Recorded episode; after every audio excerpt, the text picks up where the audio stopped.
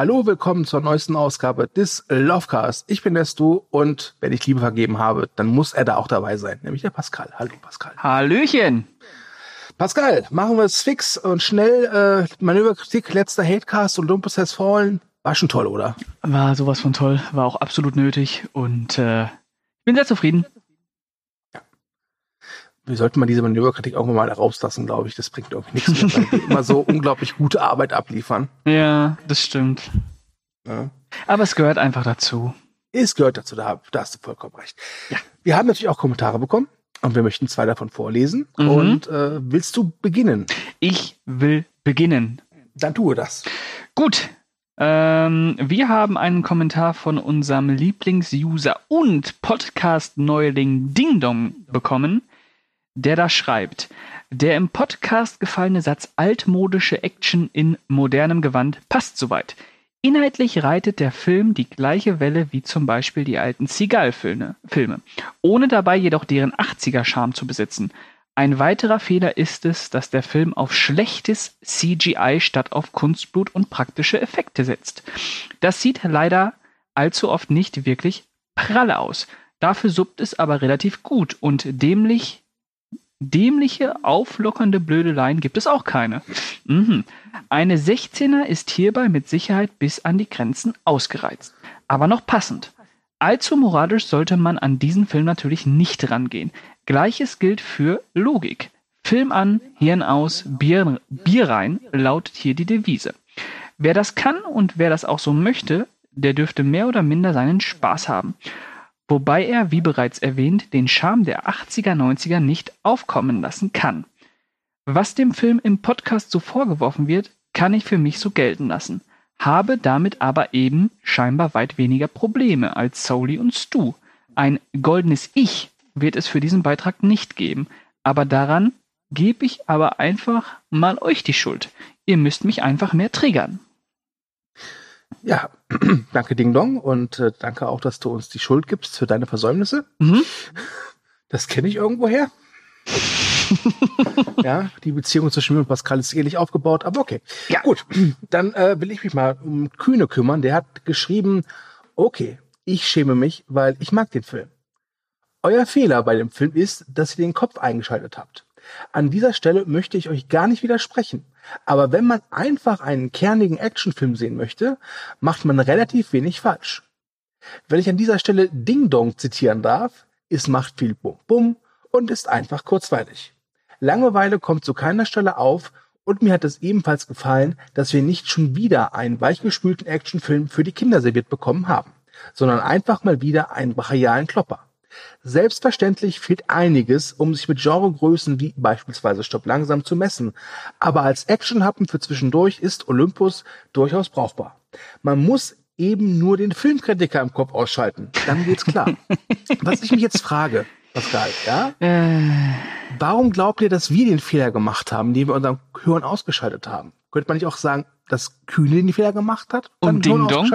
Und Ding Dong? ja, natürlich, äh, denn Hirn ausschalten geht nicht.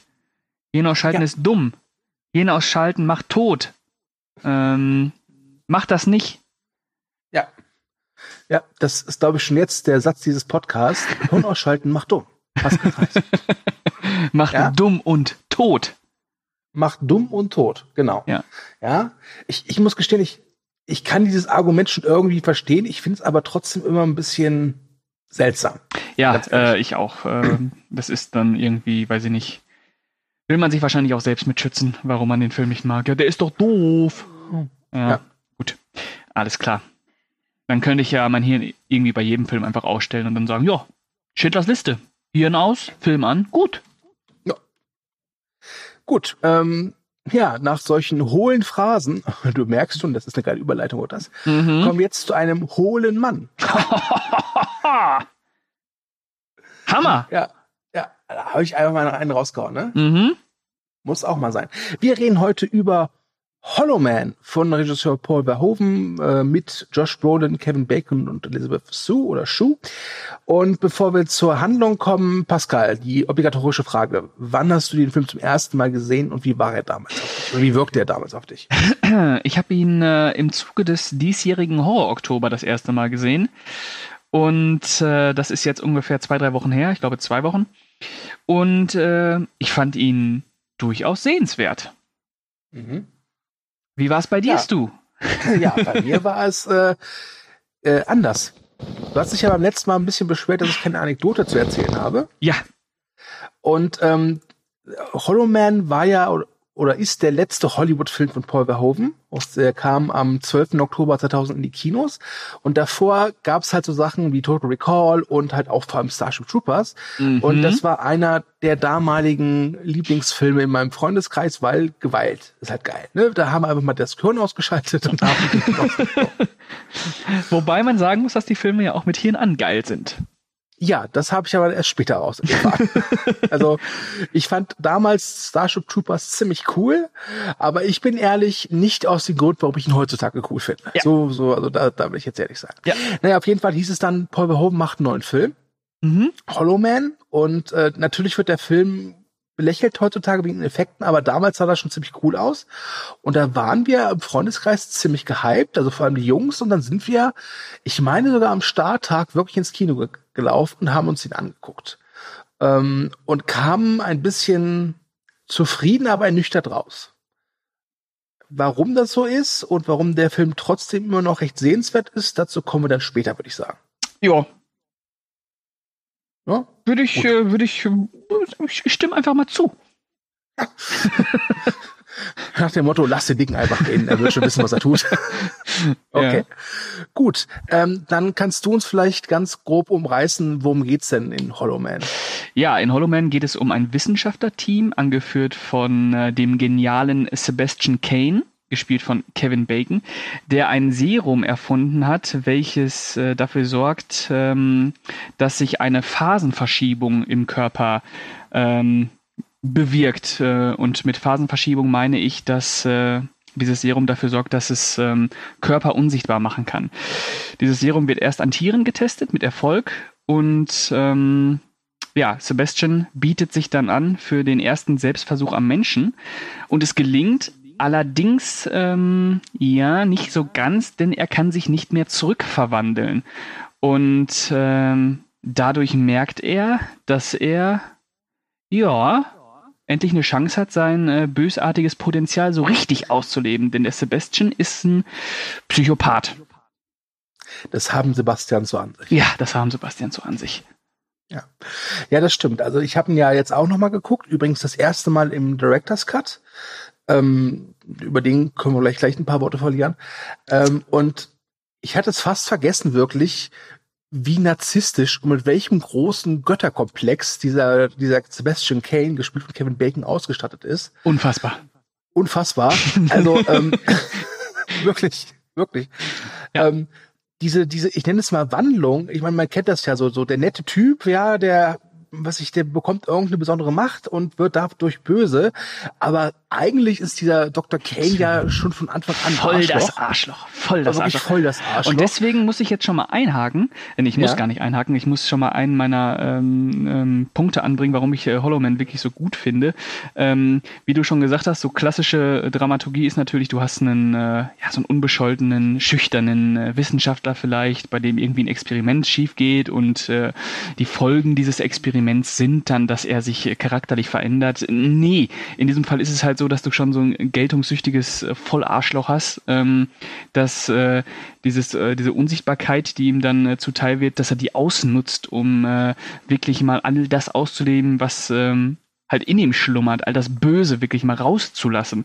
Und äh, das äh, fand ich schon super. Ja, das ist sehr bezeichnend, ist ja so, ich glaube, der, der, die erste Aktion, die er so macht, wenn er unsichtbar ist, ist, dass er einer Kollegin, die da im Labor rumdöst, mal eben so äh, an die Brüste nicht nur grapscht, sondern ihr eine, ja, ich würde sagen, Brustmassage verpasst, während sie schläft. Genial. Genial. Äh, ja. Das ist deswegen das, so genial. Soll ich dir sagen, warum das so genial ist? Weil bitte. Paul Verhoeven äh, vermutlich der einzige Regisseur ist, der dieses Budget dazu nutzen, äh, dazu genutzt hat, wirklich mal zu zeigen, was Männer machen würden, wenn sie unsichtbar sein könnten. Und natürlich würden Männer nicht äh, nur gute Dinge tun, sondern die würden, die würden voll die perversen Schweine sein. Das ist, das, das stimmt, weil es gibt eine Szene, es gibt da so einen Labormitarbeiter, gespielt von diesem Greg Runeberg, den kennt man irgendwie unter, aus Heroes, ähm, und der unterhält sich dann mit diesem Sebastian, nachdem er unsichtbar ist, und äh, es gibt so eine Situation, da büchst halt Sebastian mal kurz aus, ja, ähm, was er nicht darf, aber er tut's halt, weil er ist halt, er ist halt Gott, ja, und sagen wir, wie es ist. Und dann ja. fragt er halt eben dieser Labormitarbeiter, sag mal, was hast du denn gemacht? Warst du noch in der Umkleidekabine und hast du den, also wenn ich unsichtbar wäre, ne, da würde ich aber ordentlich, also, mhm. und ich finde, dass, also diese Brustmassage und diese Szene sind für mich die überdeutlichsten Anzeichen, dass da ein Paul Verhoeven hinter der Kamera stand. Ja, äh, und natürlich dann äh, das absolute Extrem, wenn, ähm, wenn Sebastian halt äh, wirklich aus dem Labor abhaut, äh, zu sich nach Hause fährt und einfach seine Nachbarin vergewaltigt. Hm, ja. Das, ist ja, das, das vielleicht auch. Ja, ja, ja, ja. Weil diese, das wird ja schon von Anfang an aufgebaut, wenn er zu Hause arbeitet und seine Nachbarin immer beobachtet, wie sie sich umzieht und er dann äh, ja immer aufgeregt ist, wenn er, wenn er den Rest nicht sieht, wenn sie sich wirklich dann komplett entkleidet. Ja, und was macht er dann? Natürlich, äh, er fährt nach Hause, geht zur Nachbarin, vergewaltigt die und haut dann wieder ab. Normal. Ja, ja kennt man, ne? ja. Ich muss ja auch gestehen, ich glaube, dass diese Figur des, des Dr. Kane äh, einfach so, so, so stark wirkt, weil halt alle anderen Figuren halt totale luschig sind. Ja, also, oder, oder, oder wirklich, ähm, ja, ja, halt normal sind. Genau, also ja, Luschis ist, das trifft sich ganz, aber sie wirken halt so, weil, weil, ja, du hast recht, sie sind schon normal, sie machen ja auch Fehler. Also ja. Josh Brolin und, und Elizabeth Shue äh, haben ja die Möglichkeit, dieses Experiment rechtzeitig abzubrechen, ja. Ähm, und sie tun es nicht, weil sie ja auch insgesamt so ein bisschen scharf sind auf, auf den Erfolg. Ja? ja, und weil sie natürlich wissen, dass der Sebastian absolut brillant ist. Der ist ja brillant. Ja. Äh, das ist wahrscheinlich das große Problem an ihn, äh, an ihm, ähm, dass er nicht nur äh, Erwartungen aufstellt, sondern halt auch Erwartungen erfüllt. Ähm, wie will man gegen so jemanden ankommen? Äh, und dann auch noch dieses ausgeprägte Ego und keiner kann ihm äh, was anhaben und er ist halt auch wirklich noch äh, super intelligent und brillant in seiner Arbeit. was willst du denn machen? Ja, ne, stimmt schon. Ja. Tja, aber es ist schon, im Grunde seines Herzens ist der Film ja wirklich ein relativ klassischer Mad Scientist-Film. Mhm. Ne? Mhm. Mhm. Also da, ja. ich habe da schon viel wiedererkannt aus wirklich so klassischen Horrorfilmen. Ich meine, klar, der Unsichtbare ist ja eh so eine, so eine ganz klassische Figur. Genau. Äh, da sieht man schon, es gibt jetzt keine so richtigen ganz klaren Verbeugungen, ja, oder, oder irgendwelche Easter Eggs oder was weiß ich für Verweise, wie man sie heutzutage finden würde. Aber ich finde schon, dieser, die DNA des Films ist wirklich so ein relativ klassischer Mad Scientist Horrorfilm. Genau. Also er basiert halt ganz lose auf der unsichtbare Mann, aber äh, ich finde, den Film kann man immer ganz gut als ähm, Dr. Jekyll, nee, Mr. Hyde und Mr. Hyde erklären. oder, oder Hyde und Hyder. ja, genau. Ja. Ja. Äh, übrigens geschrieben von den Autoren von Air Force One und The Fast and the Furious. Ja, super. ja, sind wir ein bisschen schlauer, ne? Ja, ähm, sehr schön. Wobei man natürlich auch sagen muss, dass das jetzt drehbuchtechnisch nicht die ganz große Kunst ist. Ne? Das ist schon äh, eine sehr klassische Genre-Geschichte, die sich natürlich äh, allein dadurch ähm, zu was Besonderem erhebt, weil sie wirklich äh, keine Scheu davor hat, auch mal Extreme zu zeigen. Also äh, du hast halt schon äh, einen Protagonisten, der vollkommen unsympathisch ist. Mhm. Also du hast ja wirklich eine Hauptfigur, die sowas von unsympathisch ist, so ein Arschloch. Ähm, und dann siehst du halt auch mal wirklich so die, äh, die Möglichkeiten ausgereizt, äh, die du hast, wenn du unsichtbar bist. Also ja, ein sehr männlicher Film. Äh, ja, und äh, er, er missbraucht und tötet sogar arme, wehrlose Tiere. Ja, Hunde, sehr gut. Ja, sehr das, gut. Ja, das ist auch noch wieder so ein Moment, wo ich, wo, wo ich mir auch dachte, das macht nur Verhoeven. Also ja. bei jedem anderen Regisseur, der hätte abgeblendet oder ist oder irgendwas wäre passiert, dass er den Hund nicht halt da irgendwie äh, totschlägt. Ähm, wobei man ja sagen muss, dass diese Hund-Totschlage-Szene ja dadurch abgemildert wird, dass sie irgendwie in, äh, in so einer Thermalsicht gezeigt genau, wird. Genau, mit denn, der Wärmekamera. Hm. Genau, denn er ist natürlich mit dieser Werbekamera ähm, halt noch sichtbar. Ja, und ähm, der Hund auch. Der Hund ist auch unsichtbar. Ja, ja. Was ich übrigens total cool fand, das hatte ich ganz vergessen, ist so, ist so ein kleines Detail, wo ich mir dachte, ja, das ist echt, das finde ich cool, dass sie das äh, kurz thematisieren. Und zwar, wenn man unsichtbar ist, das heißt, alles ist, ist, ist transparent, da kann man seine Augen ja nicht zumachen. Das ist ja ein Problem, was er hat. Seine Augenlider kann er zwar schließen, aber sind halt auch transparent. Richtig. Da dachte ich mir, das, das, das ist gut mitgedacht irgendwie. Das habe ich auch noch nie in einem, äh, in einem äh, Film mit so einem Thema gesehen, dass da wirklich mal äh, thematisiert wurde, ach, ich habe ja keine Augenlider mehr. Ja. Wie soll ich, wie soll ich schlafen? Ähm, ja, der hat, hat er, der macht sich halt schon durchaus seine Gedanken mit dem, mit diesem ganzen äh, Unsichtbarkeitskomplex und äh, wie gesagt, ich finde, der macht das auch äh, sehr konsequent und auch äh, sehr radikal teilweise. Ähm, Paradebeispiel natürlich die erwähnte Vergewaltigungssequenz, die im äh, Director's Cut, ähm, glaube ich, äh, nur drin ist, äh, in der Kinofassung Mhm. nur angedeutet. Ähm, ja, Trotz allem, um mal so kurz auf den Director's Cut zu kommen, ich habe mir jetzt vor ein paar Tagen gesehen, das erste Mal im Director's Cut. Ich kannte vorher nur die Kinofassung. Ich muss aber ganz ehrlich gestehen, also so viel Mehrwert bietet der Director's Cut jetzt nicht. Oder der Extended Cut. Ich weiß gar nicht, ob es auf, ist es ein Extended Cut? nee, ist ein oder- Director's Cut. Okay, Director's Cut. Ähm, also klar, du hast halt diese, diese Vergewaltigung ist halt drin, Mhm. äh, die aber für, also die ist nicht schön anzusehen, ja, aber es ist, es gibt da schon krassere. Ja gut, Sachen. aber du musst halt auch dazu sagen, ist ein, ist ein Unsichtbarer, der deine Frau vergewaltigt. Ne? Siehst halt Ja. nix. Ach, wenn ich dich nicht hätte, Pascal, wenn ich dich nicht hätte. Ja. Was tut mir leid, ich habe gerade eben Olympus das Folgen geguckt, ich muss mein Gehirn wieder einschalten. Sorry. ja. Nee, aber ich muss gestehen, also es ist jetzt kein Director's Cut, wo ich sage, der ist halt total unbrauchbar, aber ja, für mich ist es auch einer dieser Director's Cuts, wo ich sage, kann man machen, muss man nicht. Ja, ich habe da ja leider keinen Vergleich. Ähm, Mhm. Ich kenne ja nur den Director's Cut und ich fand jetzt nicht, dass da irgendwie Szenen drin sind, die es nicht gebraucht hätte.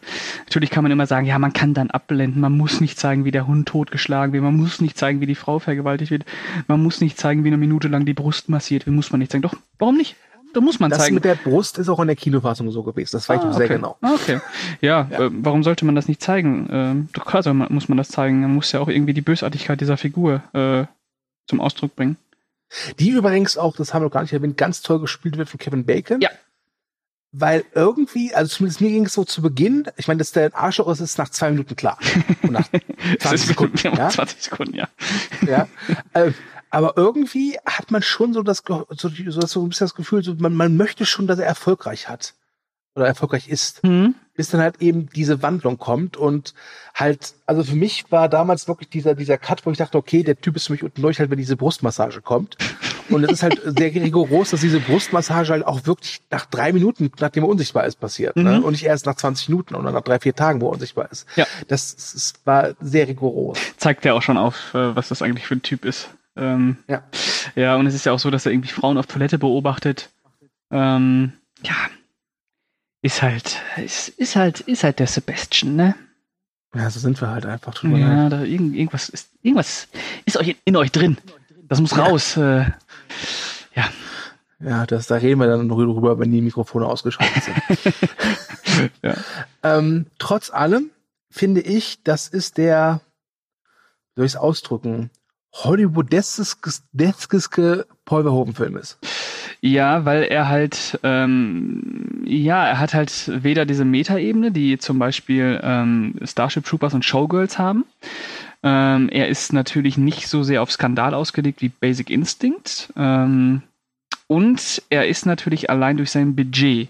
Ich weiß gar nicht, ob es das größte Budget ist, was, Hollum, äh, was äh, Paul Verhoeven überhaupt hatte.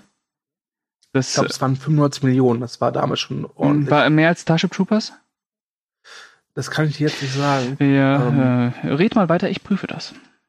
Ja, während mein Kollege prüft, wie teuer Starship Troopers war, was ihr natürlich schon wisst, weil ihr natürlich große Starship Troopers Fans seid und jetzt denkt so, was sind das für Idioten, dass sie vorher nicht genug, genügend recherchiert haben, aber es tut mir leid, wir sind auch nur Menschen und wie gesagt, ich hatte mein Gehirn bis gerade eben ausgeschaltet, da kann das schon mal vorkommen.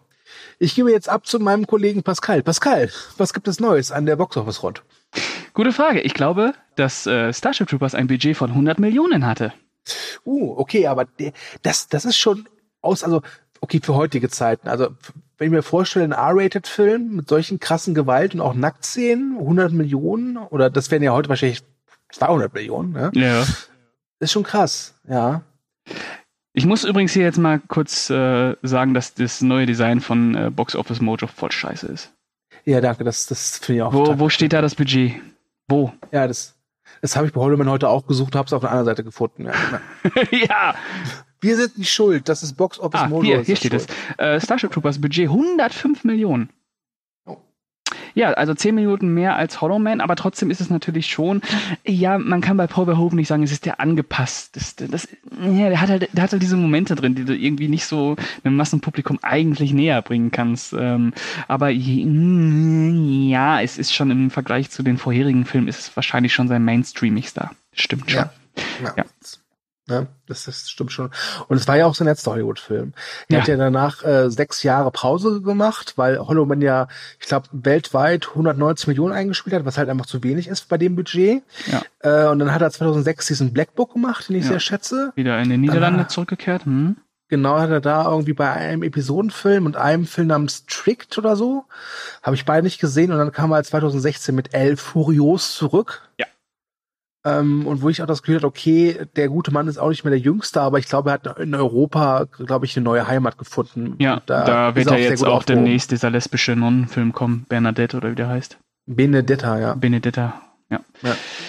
Genau. Äh, ich glaube, wir sollten einfach mal auf die Effekte zu sprechen kommen bei Hollow Man, was natürlich ein ganz entscheidender Punkt ist für den Film. Das stimmt, weil äh, ich habe zwei Leuten davon erzählt, dass wir Hollow Man machen. Mhm. Und beide haben gleich reagiert, nämlich sofort äh, haben sie gesagt, oh, die kann man sich heute doch bestimmt mal angucken bei den Effekten. Mhm. Und ja, die Effekte sind gealtert. Es gibt Szenen, die ich damals im Kino wesentlich imposanter fand. Ja. Nichtsdestotrotz fand ich, äh, gab es da immer noch Effektszenen, die wirklich toll waren. Also äh, wir können erstmal mit der ersten großen Effektszene anfangen, mhm. mit dem äh, Gorilla, der zurückgeholt wird. Ja. Äh, das ist zum Beispiel ein gutes ist ein gutes, das ist zum Beispiel ein gutes Beispiel, ne? Der Satzbau ist wieder sehr gut, ähm, wo man sieht, äh, wann die Effekte funktionieren und wann nicht. Äh, das Skelett sieht scheiße aus. Mhm. Aber wenn es dann detailliert wird, wenn dann die Haare kommen, wenn die äh, Organe kommen, das sieht immer noch ziemlich gut aus. Ja was sehr interessant ist. Und ähm, darüber hinaus muss man natürlich sagen, dass der Film in seinen Effekten auch äh, sehr kreativ ist, denn äh, man merkt schon, dass sich da Gedanken gemacht wurde, ja, wie können wir das jetzt mal so ein bisschen ausreizen? Wie machen wir den Unsichtbaren sichtbar? Dann gibt es Szenen im Wasser, dann gibt es Szenen mit Wasserdampf, Zigarettenqualm, die dann immer so die Silhouette von äh, Sebastian nachzeichnen. Es hat schon was.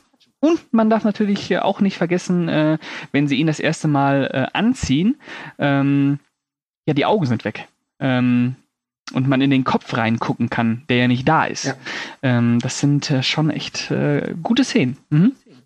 Ich glaube nämlich auch, die besten Effektszenen im Film sind die, die du gar nicht so als Effektszenen wahrnimmst, obwohl es halt eben welche sind, wenn du mal genau nachguckst. Das mit den Augen ist halt ein perfektes Beispiel. Mhm. Und auch das mit den Silhouetten und mit dem Dampf oder so. Ja. Ich muss ja gestehen, ich war damals wirklich total perplex, wie gut man in, also in, es gibt eine Szene, da taucht Sebastian in so einem Swimmingpool ab. Und da sieht man, er ist halt nackt, ist klar, ne? Und man sieht halt seinen Penis durch dieses Wasser, so. Und ich war echt verblüfft, wie gut die das hinbekommen haben. Und ich muss gestehen, ich war jetzt beim Director's Cut immer noch verblüfft. Ja, das sieht ja? wirklich top aus. Also man kann dem Film durchaus vorhalten, die Effekte sind nicht mehr äh, zeitgemäß, aber ähm, die sind immer noch sehr gut. Ja, Sie sind besser stimmt. als äh, die Mumie kehrt zurück. ja, das ist äh, ja, das ist ein anderer Fall. Das ist äh, das die waren damals halt schon scheiße. ja. Kann man nicht anders sagen. Ja. ja. ja. Aber das Schöne ist, obwohl er halt so eigentlich ein Effektfilm ist, wirkt er nicht so. Nee, der wirkt irgendwie wie so eine, wie eine zynische Fingerübung von äh, Paul Verhoeven. Einfach mal, ich habe jetzt das Geld und ich mache mal so einen ganz klassischen Genrefilm und ähm, damit ja, erlaube ich mir die Möglichkeit, äh, auch mal so ein bisschen über die Stränge zu schlagen, aber ich habe natürlich dann auch immer noch so ein ähm, dramaturgisches Korsett, in dem ich mich äh, drin bewege, was natürlich dann auch im Finale äh, bemerkbar wird, wenn er dann doch ein relativ konventionelles, äh, konventionelles Actionfinale abspult. Ich fand sogar, dass mich das Finale so die letzten 20 Minuten schon an einen Slasher erinnert Ja, haben. das ist dann leider so ein bisschen, also es ist nicht schlecht, aber ähm, ja, da hat der Film so ein bisschen von seinem, von seinem, von seiner Power, von seinem, von seinem Dampf eingebüßt. Da ist ein gutes Beispiel, das ist. Wobei, das fand ich schon damals, ich, äh, ich fand dieses Finale an sich eine coole Idee, weil ich meine, unsichtbarer Killer, das ist halt super für einen Slasher, weil der kann halt immer überall sein. Ja. Muss aber gestehen, dass sie da spannungstechnisch echt nicht so viel draus gemacht haben. Nee, ist zu viel Gepolter. Genau. Ist äh, zu laut. Das ist einfach, es ist einfach ein Actionfinale. Also ähm, funktioniert nicht so richtig. Ähm, killt den Film jetzt nicht, aber es raubt ihm natürlich schon so ein bisschen von dieser schleichenden Ide äh, Inten Intensität. Wo ist er jetzt? Was macht er gerade? Ähm, naja. Ist ja. leider so. Ist leider. was soll ich machen? Was soll ich machen? Und was mir jetzt, jetzt jetzt aufgefallen ist, ich habe ihn jetzt zum dritten oder vierten Mal gesehen, ist, wie, wie viel Zeit der Film in dieser Forschungsstation verbringt. Ja, der ist schon fast Kammerspielartig. Ja. Das stimmt. Und äh, man muss vielleicht auch noch mal auf die Figuren von ähm, Josh Brolin und äh, Elizabeth Shue zu sprechen kommen. Denn ja. die Elizabeth Shue war ja die Ex-Freundin im Film von äh, Kevin Bacon und ist jetzt mit einem anderen Wissenschaftskollegen, nämlich äh, ähm, Josh Brolin zusammen. Und äh, ja, diese Beziehung, von der äh, Sebastian eigentlich nichts wusste und der dann auf die Schliche kommt durch seine Unsichtbarkeit, ist natürlich auch nochmal so eine ganz entscheidende Triebfeder äh, dafür, um so richtig auszurasten. Denn äh, ja, Hollow Man, ich weiß nicht, ob ich ob ich sagen soll, aber ich äh, sage es jetzt einfach, Hollow Man dreht sich natürlich auch so ein bisschen um toxische Männlichkeit, äh, um verletzten Stolz, der dann äh, durch Gewalt ähm, ausgebügelt werden soll. Ja, das stimmt. Das stimmt. Ja. Wobei, das, das fand ich, haben sie auch nicht so ganz konsequent genutzt. So Momente im Film, wo du dir nie sicher warst, so ist er jetzt da oder ist er nicht da. Also wenn er halt da war, um irgendwas mitzulauschen, hat dir der Film immer irgendwie noch Hinweise gegeben. Da bewegt sich ja ein Stuhl oder so. Mhm. Das fand ich ein bisschen schade. Das, das hätte Potenzial gehabt, so ja. ein bisschen Paranoia aufzubauen. Genau, hätte man echt noch so ein bisschen ausreizen müssen und nicht äh, so klar ausformulieren. Das stimmt. Ja, das stimmt. Äh, und man muss natürlich auch sagen, dass Hollow Man eigentlich auch das Potenzial gehabt hätte, irgendwie über äh, wissenschaftlichen Kontrollverlust und äh, Moralverlust und äh, was Wissenschaftler eigentlich für eine, für eine Verantwortung mit sich bringen, äh, hätte da auch noch viel drüber sinnieren können. Das macht er ja alles gar nicht. Das ist ja wirklich ein äh, klassischer, ähm, ja, es ist ja schon ein Reißer, kann man sagen. Das ist ja wirklich schon sehr reißerisch, was Paul Verhoeven da ähm, abzieht. Ja, und man muss auch sagen, halt, äh, obwohl ein Unsichtbarer mitspielt, ist der Film dann doch, äh, hat er keine Überraschung. Ne? Nee. Also, also ich fand es überraschend, wie weit Paul Verhoeven geht, mhm. teilweise. Ähm, was da abgezogen wird. Äh, ich äh, erwähne die Szene jetzt nicht nochmal. Ja. Ähm, aber ja, man hätte da echt noch ein bisschen mehr mit, ähm, mit dem Misstrauen spielen sollen.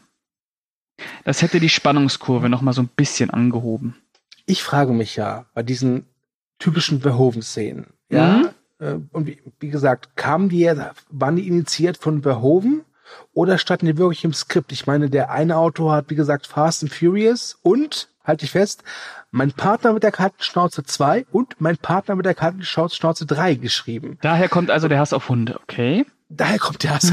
Oh ja, genau, stimmt, ja, ja, das klärt so einiges. Ich stelle mir gerade so Paul Verhoeven vor, nee, nee, nee, Hunde, Hunde umbringen ist undoll, meine ich so. Nee, ich will aber, dass der Köter stirbt.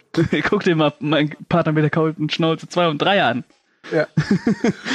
Oh, ja. Okay, interessant. Ja, also ich, das ist natürlich jetzt wieder so eine Frage, ob es von vornherein klar war, dass diesen Film Paul Verhoeven macht und die beiden Autoren das äh, gezielt für Paul Verhoeven äh, geschrieben haben oder natürlich, ob ähm, ja, Paul Verhoeven eingekauft wurde, in Anführungsstrichen, und ja. äh, dann über das Drehbuch rübergeguckt hat und sich gedacht hat, äh, ja gut, der Sebastian ist jetzt schon ein Arschloch, aber da fehlt doch noch irgendwas.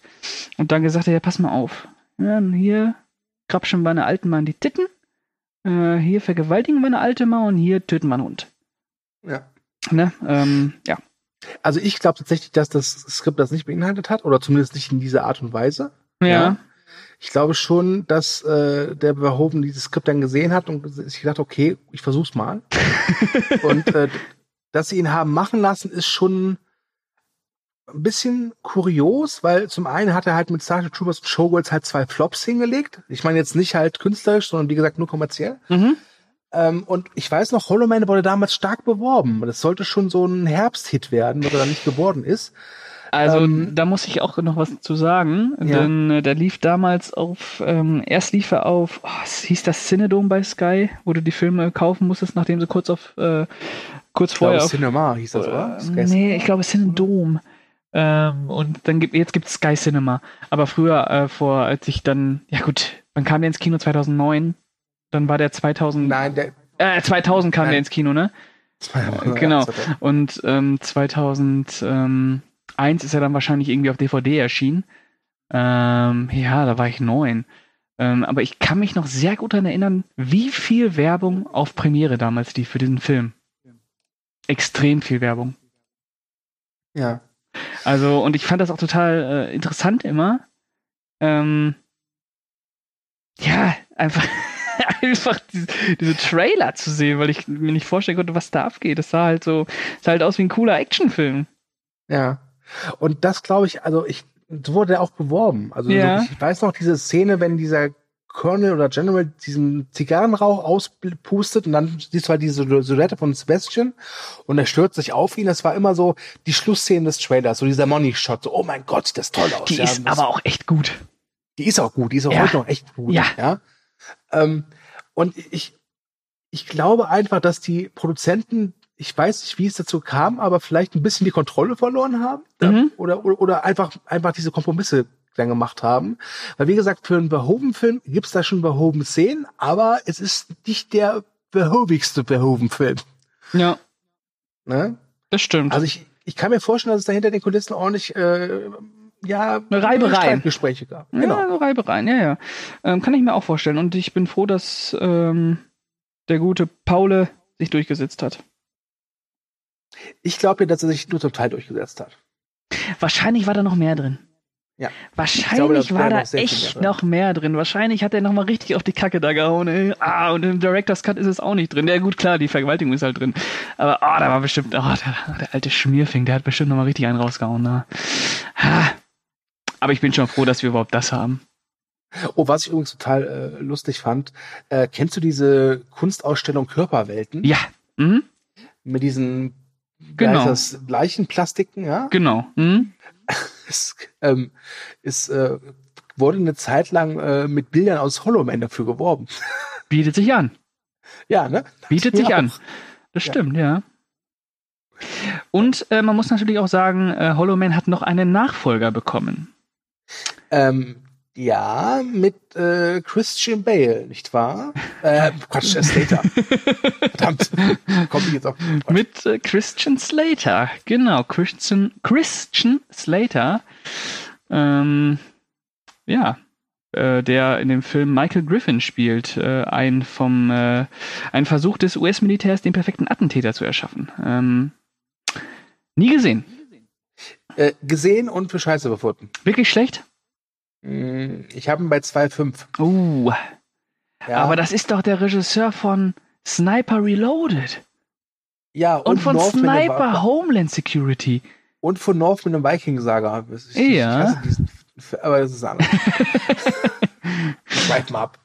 Nee, also bei ähm, ähm, Hollow Man 2, ich weiß nicht, ob der so schlecht ist, wie ich ihn jetzt bewertet oder in Erinnerung habe, Mhm. aber äh, ich bin mir sehr sicher, dass der erste Hollow Man äh, um Weiten besser ist als der, als der zweite. Ich Ja, rieche einen Trashcast. Ja, dann wünsche ich dir mit Carlo viel Spaß. Ich finde ja, ich musste ja bei Hollow Man ganz oft an die Fliege denken. ja, wobei die Fliege, da ist halt doch noch ein bisschen mehr Saft. Ne? Ja, da ist mehr Saft und da ist Ja. halt auch echt mehr Empathie. Und äh, da ist natürlich auch eine deutlich größere Verwandlung, aber ich fand, ähm, die Fliege geht halt auch diese Extreme ein, ne? Die Extreme äh, einer, eines äh, Experiments, das aus den, aus den Fugen gerät. Und äh, ich finde Hollow Man und die Fliege im Double super Abend. ja. Super Wobei Abend. ich glaube, glaub, Hollow Man ist dann eher für, für die Leute, die die Fliege dann doch zu saftig und brutal und ekelig finden. und vielleicht auch zu intellektuell. Genau. Und halt dafür halt eben ganz gerne mal sehen würden, wie Kevin Bacon fünf Minuten an der Brust seiner Darstellung rumspielt. Dann War CGI-Nippel, oder?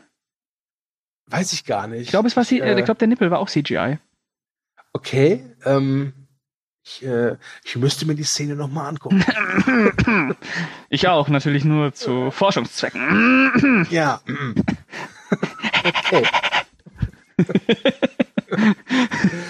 Gut, bevor das hier komplett äh, eskaliert, ja, und wir nicht mehr an uns halten können, ähm, hast du noch irgendwas zu Hollow Man? Nee, ich glaube, ähm, ich glaube, wir haben soweit alles. Ich glaube, wir können zum Fazit kommen. Ja, dann äh, mach mal. Also ich muss sagen, ähm, Hollow Man nutzt vielleicht nicht das ganze Potenzial aus, was vielleicht auch daran liegt, dass Paul Verhoeven äh, irgendwann mal ähm, Grenzen gesetzt wurden. Ähm, da wurden bestimmt schon Kompromisse geschlossen, von wegen, ja, das kannst du machen, aber oh, das ist aber auch schon echt. Naja, mach halt mal. Ähm, das merkt man viel, ich, das, das kann man sich vorstellen, wenn man halt daran denkt, dass es ein Paul Verhoeven-Film ist. Ansonsten muss ich sagen, das ist ein äh, knackiger, äh, zynischer, ähm, teilweise positiv geschmackloser Genrefilm, der sich irgendwie ins Blockbuster-Gewand verirrt hat. Und ähm, die Effekte sind äh, ja nicht ganz zeitgemäß, aber teilweise wirklich immer noch ansehnlich und sie werden kreativ genutzt. Und mein ähm, größter ähm, Punkt, warum ich Hollow Man mag, ist einfach, weil Paul Verhoeven wirklich mal äh, eine andere Perspektive sucht, um mit diesem Unsichtbarkeitsthema umzugehen. Also er versucht wirklich mal zu zeigen, dass äh, nur weil man unsichtbar ist, ähm, macht man nicht automatisch nur noch gute Dinge. Natürlich nicht. Man hat alle Möglichkeiten. Und äh, das ist dann natürlich auch wieder, ja, so eine kleine Abrechnung mit Männlichkeit. Ähm, guter Film. Sehenswert. Ja. Ja, ähm, kann mich mit fast anschließen. Für mich ist Hollow Man ein äh, relativ klassischer Mad Scientist Film mit äh, sehr deutlichen, äh, ja, äh, Farbtupfallen eines Paul Verhoeven. Süß. Ähm, ja, süß, ne? Perfekt beschrieben. Mhm. ähm, definitiv mit einer seiner schwächsten Hollywood-Arbeiten, mhm. aber immer noch ein wirklich guter Film. Ja. Ähm, im Mittelteil fand ich, gab es hier und da vielleicht ein paar Durchhänge, aber insgesamt wirklich ein schöner Film, kann man sich und sollte man sich angucken. Und Kevin Bacon. Und, und Kev Kevin Bacon. Geile Sau. Genau, genau, Kevin Bacon, der seinen Bacon raushängen lässt im Wasser. Ja. Ja, gut. Dann, äh, Übrigens für alle Kevin Bacon-Fans, die seinen Penis nochmal sehen wollen, äh, Wild Things. Wild Things ist äh, auch grandios. Ja, ähm, da gibt es auch, auch irgendwann mal. Den müssen wir echt mal machen. Oh, der ist echt geil. Der ist auch ähm, wortwörtlich geil. Aber da gibt es auch schon den nackten Kevin zu sehen. Also ähm, ja. nicht zu oh, verachten. zu Wild Things könnte ich sogar eine richtig tolle Anekdote erzählen. Ah. Mm, irgendwas aus der Pubertät? Äh, hat mit äh, Schokolade, Fingern und Sex zu tun. Die kenne ja, ich. Ja, die kenne ich im Kino, ne? Ja, genau. Ja, klar. Die ist gut, ja, ja. Wild Things, aufschreiben. Mhm. Okay, gut. Gut, ähm, dann bin ich an der Reihe, äh, jetzt das obligatorische äh, Prozedere durchzuführen. Hm. Wenn ihr das hier auf dieser Podigy, iTunes, YouTube oder äh, Spotify sonst wo Spotify, Spotify, genau, Spotify, äh, hört, dann würden wir uns sehr freuen, wenn ihr uns liked, eventuell einen Kommentar äh, da lasst oder uns folgt. Ähm, warum? Weil wir es verdient haben. Ja. Und ähm, es hat mir großen Spaß gemacht, wieder mit dir ein bisschen Liebe zu verbreiten. Mhm. Auch wenn es nur für den hohlen Zahn war. du kleiner Schelm, du. ich kleiner Schelm. Ja, gut. Und ähm, ich würde sagen, wir hören uns beim nächsten Mal. Das ist dann wieder ein Hatecast. Mal gucken, was da auf uns zukommt. Ich sage Adieu und ich darf, ich übergebe dir die letzten Worte, Pascal. Ja, ich äh, möchte mich auch an dieser Stelle verabschieden. Danke fürs Zuhören. Ich freue mich auf eure Kommentare und würde sagen, bis zum nächsten Mal.